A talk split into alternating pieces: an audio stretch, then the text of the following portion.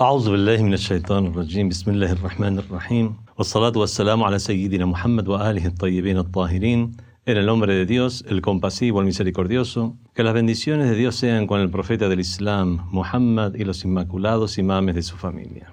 En esta sesión continuamos con las lecciones acerca de ética sexual en el Islam. Esta sería la segunda sesión.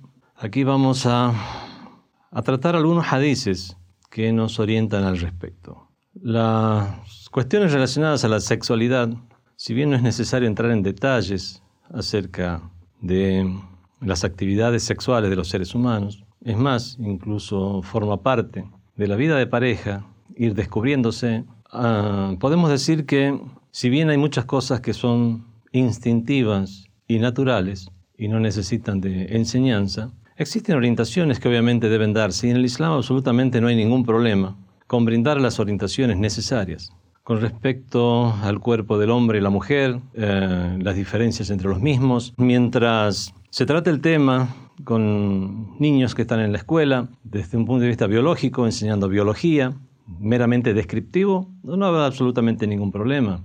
Y esto eh, forma parte de la orientación, de la enseñanza, de la educación sexual.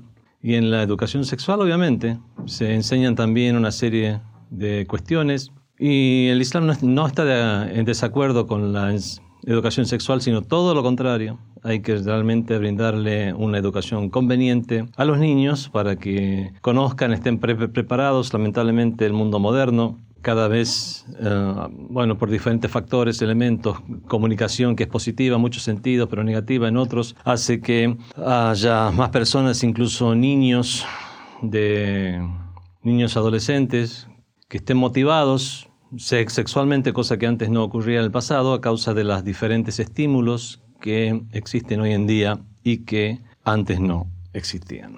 Entre un niño de una edad y otra edad, tal vez un, año, ya se hace que la diferencia sea lo bastante grande como para que entre los niños también tengan cuidado entre ellos respecto a este tipo de temas, sobre todo cuando son tomados con, con tanta facilidad hoy en día a través de las redes sociales y otras. Esto hace necesario, torna necesario que realmente exista una una educación sexual desde el punto de vista descriptivo y, por supuesto, desde el punto de vista del Islam, formativo. Y si bien los pormenores de las cuestiones sexuales, de los comportamientos sexuales, no hace falta ser explicados porque forma parte de los asuntos que son instintivos o naturales, eso es como enseñar a comer a alguien. El hecho de comer sabe que debe comer, es más un niño cuando nace, inmediatamente después de nacer ya tiene el reflejo de succionar el pezón de su madre para recibir, para recibir el, alimento. De la misma manera, mientras va creciendo, um, si tiene un alimento en su boca, no, no, tiene que hacer un curso para saber qué es lo que tiene que hacer con ese alimento. Lo mismo sucede con las, con las actitudes sexuales o los comportamientos sexuales, donde por naturaleza se van descubriendo y además incluso existe una sapiencia y una filosofía, eh, reside una filosofía y una sapiencia y una motivación en ello.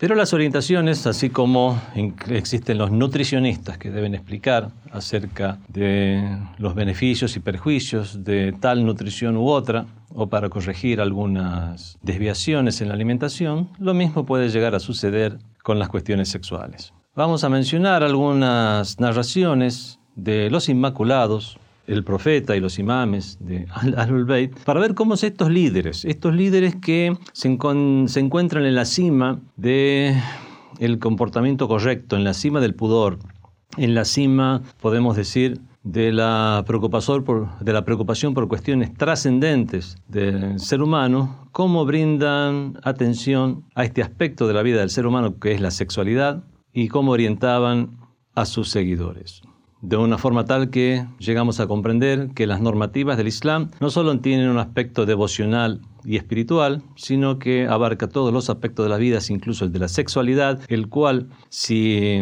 es llevado a cabo correctamente, incluso ayuda para el perfeccionamiento del ser humano, ayuda para la trascendencia del ser humano. Los eh, placeres lícitos en el Islam no solamente son permitidos, sino que Dios recompensa por la práctica de los mismos. Y esto es lo que vamos a ver en estas orientaciones de los Inmaculados. Así como una persona cuando realiza algo de manera, de manera ilícita puede llegar a ser castigado por ello, cuando lo realiza de manera lícita recibe una recompensa. Ya habíamos visto en la sesión anterior un hadiz, parte del mismo, la última parte la vamos a repetir ahora, que es en la cual era este hadiz donde una, una mujer, él había llegado a la casa, el profeta del Islam, que la paz y la bendición sean con él, había llegado a la casa de su esposa Um Salama, sintió un perfume y preguntó, ¿acaso está, está contigo Jaulá? Entonces su esposa Um Salama le dijo, así es, vino y se está quejando de su marido. Entonces Jaulá, que se encontraba atrás de un cortinado, apareció delante del profeta y le dijo, sacrificado sea mi madre y mi padre por ti, es una fórmula de respeto que se usa en árabe, ciertamente que mi esposo no se me acerca. Cuéntame más, le dijo el profeta, dijo, no dejo de hacer nada que una mujer hace para atraer a su marido, me perfumo, pero me arreglo, me acicalo, pero él me da la espalda. Entonces el profeta dijo, que si él supiera toda la recompensa que tiene cuando llega hacia ti, entonces ella dijo, ¿y cuál es la recompensa que tiene por llegar hacia mí? Dijo, cuando él se propone a llegar hacia ti, dos ángeles lo envuelven con sus alas y en ese momento tiene como la recompensa de aquel que desenvaina su espada en defensa de la, de la religión o en el camino de Dios. Cuando practica el acto de intimidad, caen de su cuerpo los pecados, así como caen las hojas de los árboles, y cuando después hace el ghusl o baño ritual, después de las relaciones íntimas, en Salah Dunub queda libre de los pecados. Leamos otro hadith también del profeta islam, فَإِنَّ الْعَبْدَ الْمُؤْمِنِ إِذَا أَخَذَ بِيَدِ زَوْجَتَهُ بِيَدِ Ciertamente que cuando el siervo creyente toma la mano de su esposa, So, por el solo hecho de tomarle la mano cariñosamente, Kataballahu lahu ashra hasanat, Dios le inscribe o le registra 10 actos buenos, Wamaha anhu ashra sayyiat, y le borra 10 actos malos. Fa'in qabbalaha, cuando la besa, Kataballahu lahu mi'at hasana, Dios le registra 100 hasana, 100 buenas obras, Wamaha anhu mi'at sayyiat, y le invalida o le anula 100 100 actos malos. Las relaciones sexuales son una necesidad del ser humano y no un simple capricho. Entonces la satisfacción de esa necesidad dentro de las normativas del Islam obviamente están reguladas. Están reguladas las relaciones sexuales por las normativas del, del Islam. Y como toda normativa tiene su juicio, algunos tipos de relaciones son prohibidas, otras son aborrecibles, otras son simplemente permitidas, otras son obligatorias, ¿sí? También hay relaciones sexuales obligatorias para no caer en el pecado, por ejemplo. Y algunas son preferibles o mucho mejores de realizar. Realmente este tipo de relación que Dios dispuso entre los seres humanos es un, es un regalo de Dios realmente para la humanidad y es a, través de ese vínculo tan íntimo que tiene el hombre y la, mujer, casados, en pareja, en, contrato matrimonial, es que se ayudan uno al otro en este camino de la trascendencia espiritual. Vemos qué tan diferentes son los conceptos con otras, eh, con otras credos o dogmas. Bueno, tenemos otros hadices, otras narraciones donde también nos hablan acerca de la recompensa que tiene el ser humano por acercarse íntimamente a su, a su pareja eh, legítima. Y vemos que aquí él, vemos como Dios Todopoderoso se comporta de manera misericordioso con, misericordiosa con los seres humanos. Los seres humanos, en relación a los demás, juzgamos, juzgamos de una manera donde solamente nos fijamos en sus, en sus actos malos, no nos fijamos en sus actos correctos. Es lo que podemos llegar a llamar la ley del semáforo, la ley del semáforo, puesto que Dios eh, Todopoderoso no, no castiga, no solamente castiga por lo malo, sino que también recompensa por lo bueno. En cambio, los seres humanos somos como el semáforo, donde al pasar un semáforo en rojo, eh, sí, ahí abrimos los, los, ojos y queremos dar una penalidad al que cruzó el semáforo en rojo, pero no recompensamos al que pasó tantas veces el semáforo en verde. Vemos entonces que Dios Todopoderoso es misericordioso y no solamente podemos decir que castiga o no depende ya de la, eso de la misericordia divina, si faltamos un derecho de Dios simplemente, o si faltamos un derecho de Dios y de los hombres, donde indefectiblemente deberemos resarcir ese derecho, aunque sea en el día del juicio final. Pero si es algo que únicamente tiene que ver con el derecho de Dios, a Dios le incumbe ya o perdonarnos o no. Es por eso que cuando decimos que con, estas explicaciones podemos llegar a entender que cuando cometemos un acto incorrecto, si quiere Dios castiga. Y cuando tenemos, cometemos un acto bueno, Dios indefectiblemente recompensa. Recompensa de manera tal que, de una manera que va a sorprender a los seres humanos en, en el más allá.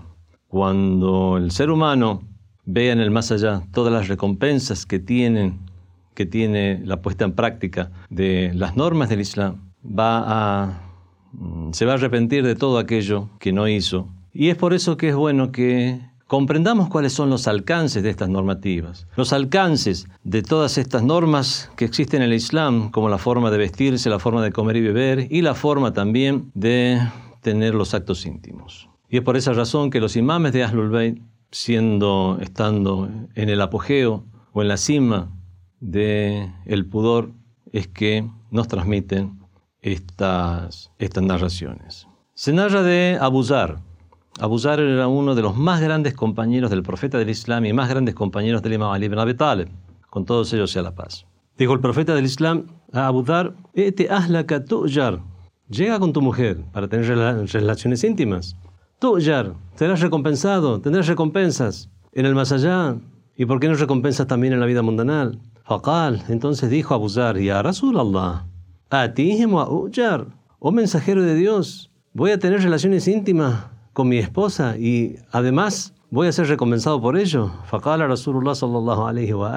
Entonces dijo el mensajero de Dios, que las bendiciones de Dios sean con él y su descendencia.